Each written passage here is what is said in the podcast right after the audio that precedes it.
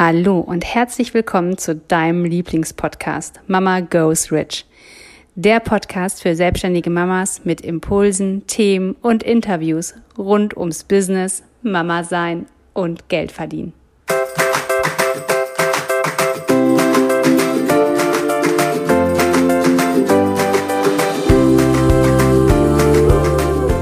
Hallo, ich bin Katja. Hallo, ich bin Jessica. Und gemeinsam sind wir Mama, Mama Goes Rich.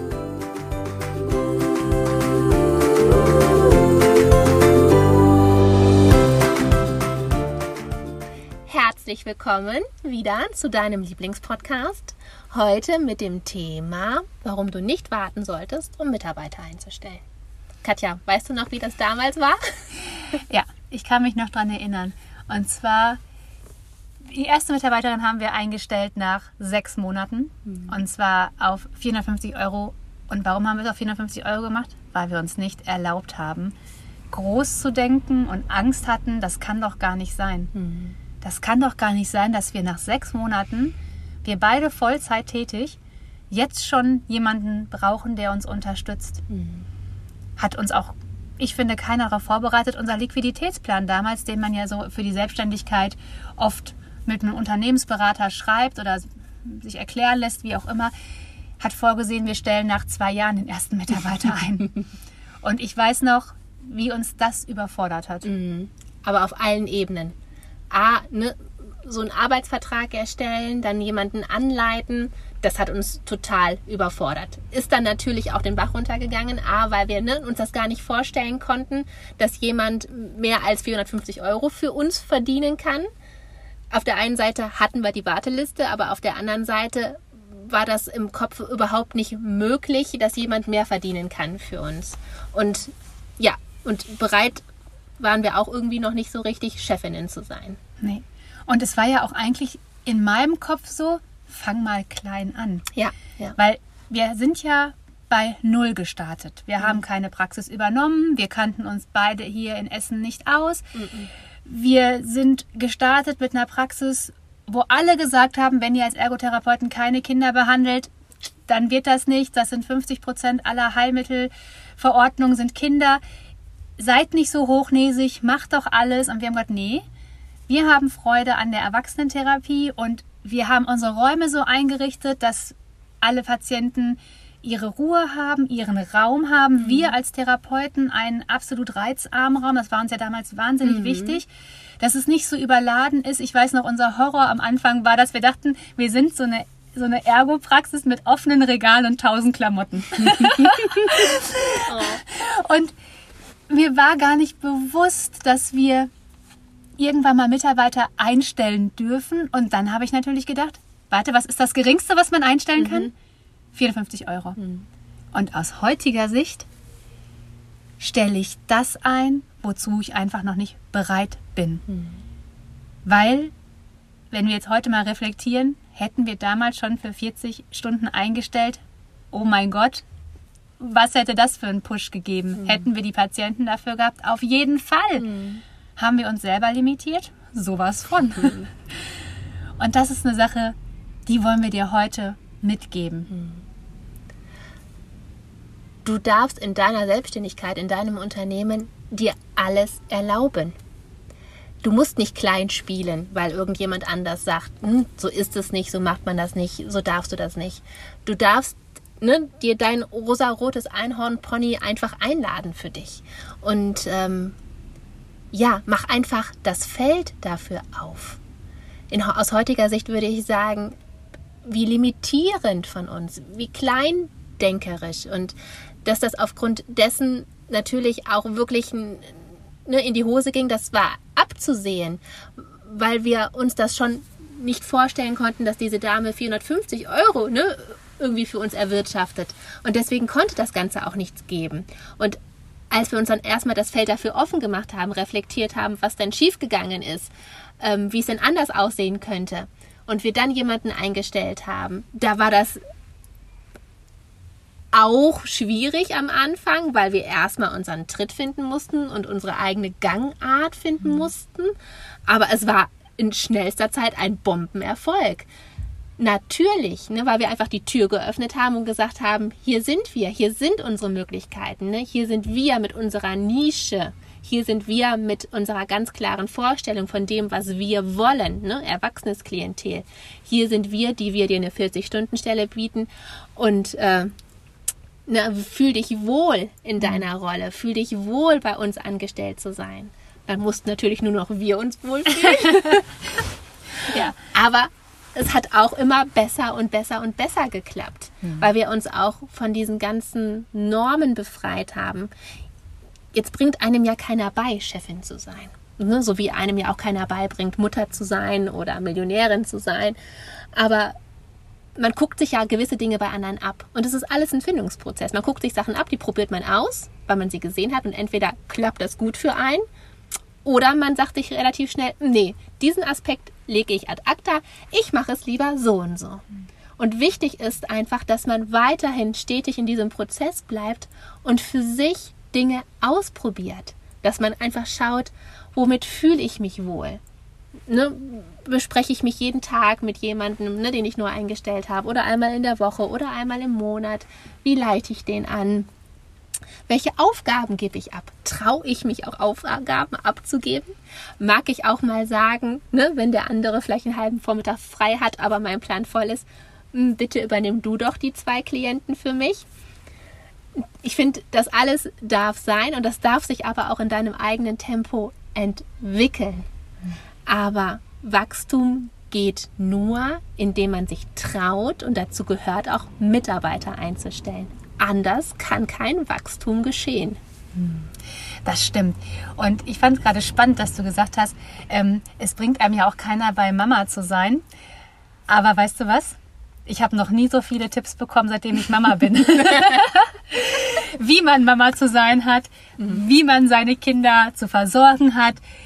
Verwöhn sie nicht, trag sie nicht immer rum, gib ihnen nicht mhm. immer was zu essen, wenn sie schreien, setz sie nicht andauernd vor den Fernseher. Also so viele Ratschläge, wie mhm. man bekommt, wenn man Mama ist. Mhm. Bekommst du nicht als Selbstständige oder als Unternehmerin? Und das ist, habe ich jetzt gerade, habe ich, als du es ja. so erzählt habe ich gedacht, wie spannend das ist, dass wir mit, mit Ratschlägen, die ins Private sozusagen gehen, locker umgehen. Mhm. Aber so Sachen im Unternehmen anderen zu sagen oder Ratschläge zu geben, das eigentlich nicht so en vogue ist. Ist da, ist da mehr Angst, dass jemand einem was wegnehmen könnte? Weil wenn man Mama ist, hat man ja ein Kind und man weiß meistens kann, also es nimmt einem keiner was weg. Aber hat man Angst, dass man in der Praxis nur besteht, wenn, oder in der, als Unternehmerin nur besteht, wenn man tough ist und keine Tipps gibt? Weil das fand ich jetzt gerade nochmal einen wirklich interessanten ah. Punkt. Mhm. Warum bekommst du als Mama wahnsinnig viel Tipps, auch wenn mhm. du manchmal gar nicht fragst? Warum ist es aber gerade im Bereich der Selbstständigen eigentlich, finde ich, noch schwieriger Tipps zu bekommen als in dem Bereich der Unternehmerinnen? Ich finde, mhm. die sind schon wieder ein bisschen offener. Mhm. Ähm, warum ist da eher so diese Angst, dass man dem anderen was verraten könnte, was einem selber einen Schaden zufügt? Hm. Ich weiß nicht, aber ich denke gerade darüber nach, dass es auch einfach eine andere Ebene ist. Oftmals bekommt man von Freundinnen oder Familie Tipps, ne, was die Kindererziehung angeht. Und wenn man sich mit anderen Frauen unterhält, die auch selbstständig sind, dann ist es ja, wäre es ja ein Netzwerk. So. Und die Selbstständige, also zu 99,9 Prozent sagen mir die selbstständigen Frauen, ich habe ja keine Zeit. Hm. Ich habe keine Zeit. Ne? Also wann soll die Frau, hm. die selbstständig ist und vielleicht auch Mutter ist und nur noch ihren Haushalt hat und ihr Privatleben hat, die ja eh schon keine Zeit hat, die ja eh das Gefühl hat, sie rennt allem hinterher auch jetzt noch ein Netzwerk haben, wo sie sich entspannt zurücklehnt und sagt, ich habe es aber so gemacht und probier es doch mal so oder hast du daran schon mal gedacht? Hm. Hm. Ja, spannend, ja. Ja, und warum haben diese Frauen keine Zeit? Weil sie keine Angestellten haben. Weil die, weil die Mitarbeiter fehlen. Das stimmt. Und jetzt habe ich ja gerade schon mal darüber gesprochen, selbstständig und Unternehmerin. Vielleicht fragst du dich auch noch, gibt es da einen Unterschied? Was hm. ist denn der Unterschied? Und es gibt so ein, das, nennt, das Ding nennt sich Cashflow-Modell von Robert Kiyosaki, dem äh, Autor von Rich Dad Poor Dad. Und da ist es wirklich sehr, sehr anschaulich beschrieben, dass Selbstständige die Menschen sind, die Zeit gegen Geld tauschen. Also du bist selbstständig, gibst deine Zeit und bekommst von deinen Kunden dein Geld. Also du bist dafür verantwortlich, dass Geld zu dir kommt. Du kannst noch deine Einnahmen erhöhen, indem du deine Preise steigerst, indem du vielleicht 60 bis 80 Stunden die Woche arbeitest, aber generell ist da wenig Wachstum nach oben möglich. Und als Unternehmerin ist es so, dass du Menschen hast, Mitarbeiter hast, die mit dir gemeinsam dein Unternehmen, dein, das, das Geld erwirtschaften, den Umsatz in deinem Unternehmen machen. Und dadurch hast du die Möglichkeit, in deinem Unternehmen den Umsatz zu erhöhen. Also als Unternehmerin bist du nicht mehr diejenige, die den Umsatz erwirtschaftet, also die den Umsatz in der eigenen Hand hat, sondern die das Unternehmen zusammenhält, die dem Ganzen einen Rahmen gibt, die dem Ganzen auch eine Richtung gibt, die eine Sicherheit auch für ihre Mitarbeiter gibt, weil das darf man auch nicht vergessen. Bei Mitarbeitern hat man auch einen gewissen Anspruch, dass man, dass die einem vertrauen und du hast auch eine Verantwortung für deine Mitarbeiter. Und dafür darfst du denen auch einen Rahmen geben, in den sie sich auch fallen lassen dürfen. Das ist dein Job als Unternehmerin, dass du halt wirklich schaust, wo geht's mit meinem Betrieb hin, wo möchte ich hin, wie wollen wir wachsen und dass du das große Ganze im Blick hast und die Visionärin bist. Und ich muss ehrlich sagen, das ist eigentlich meine Lieblingsaufgabe in, im Unternehmen, die Visionärin zu sein und zu überlegen, was geht noch alles? Was können wir noch machen? Wie können wir noch coolere Sachen anbieten? Wie können wir unseren Kunden noch mehr anbieten? Was macht dem Team noch mehr Freude, einfach nochmal da genau hinzuschauen? Und deshalb, wenn du mit deinem Unternehmen wachsen möchtest, wenn du Umsatz generieren möchtest, wenn Umsatz kommen soll, auch wenn du vielleicht mal im Urlaub bist. Weil auch das ist ja eine Sache, die wir uns als Selbstständige schwer erlauben, weil wir ja dann in der Zeit kein Geld reinkommt, dass wir in den Urlaub fahren. Wenn du Mitarbeiter hast, kannst du auch in den Urlaub fahren, weil du einfach der Umsatz bleibt.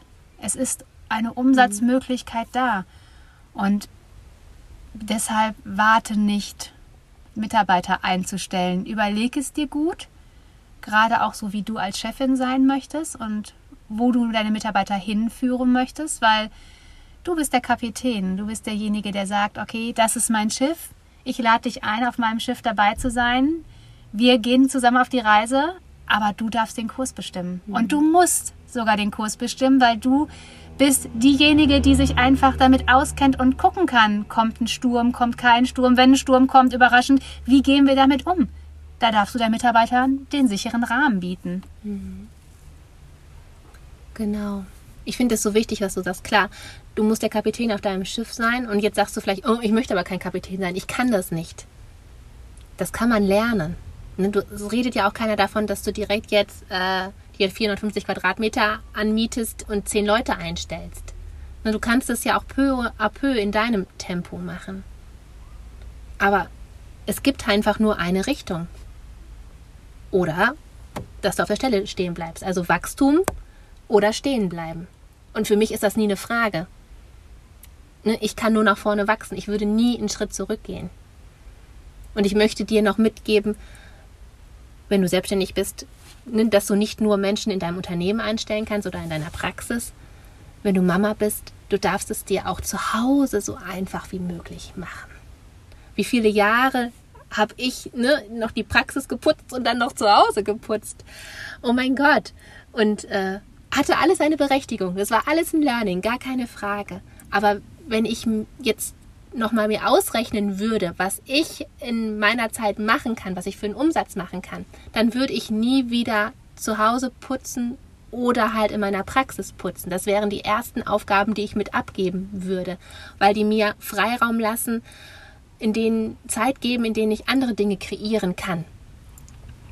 Und das kann man sich einfach mal aufschreiben. Man kann sich wirklich mal eine Liste machen mit Sachen, die man eh nicht gerne macht. Und sich dann mal überlegen, okay, wie viel kostet das, ne, jemanden eine Stunde anzustellen für ne, äh, Räumlichkeiten sauber machen? 16 Euro, 17 Euro, 20 Euro.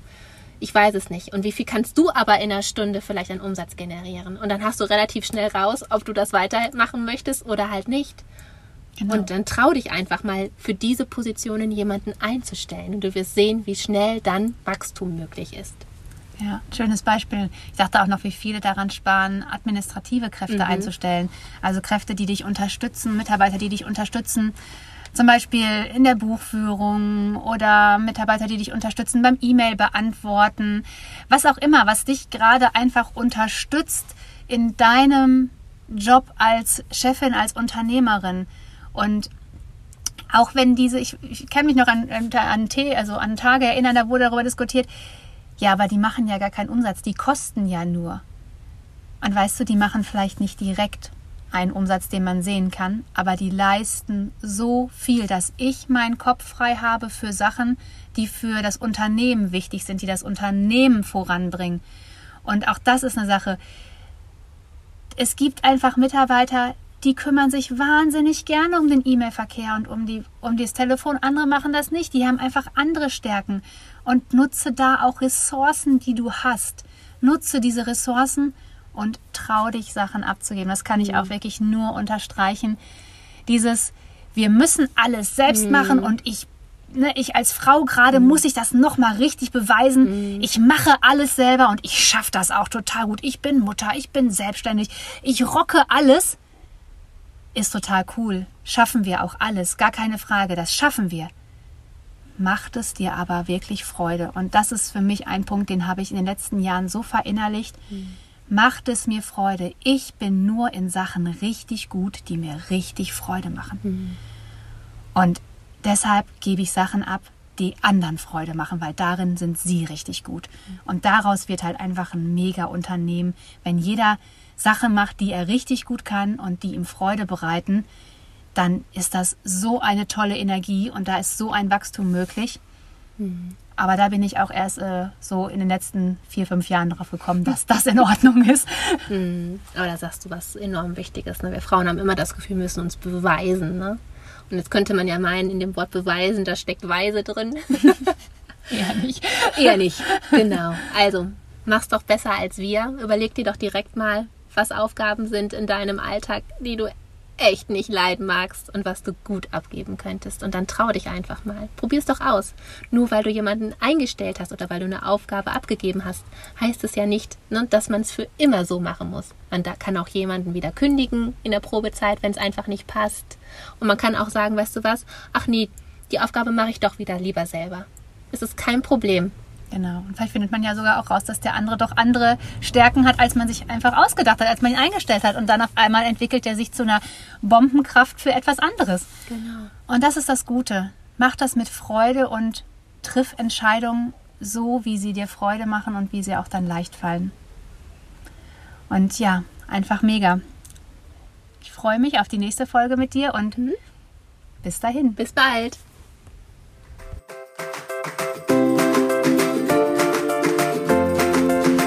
Dir der Podcast gefallen hat, hinterlasse uns gerne eine 5-Sterne-Bewertung. Wir würden uns auch sehr freuen, wenn du deine Gedanken zu der aktuellen Folge mit uns in den Kommentaren teilst. Wenn du mehr Informationen haben möchtest, dann schau doch gerne auf unsere Website www.mamagoesrich.de und folge uns auf Instagram. Wir freuen uns, wenn du in deine Power kommst und zu der Frau wirst, die ihr eigenes Geld verdient, hat und es ausgibt, für was sie will.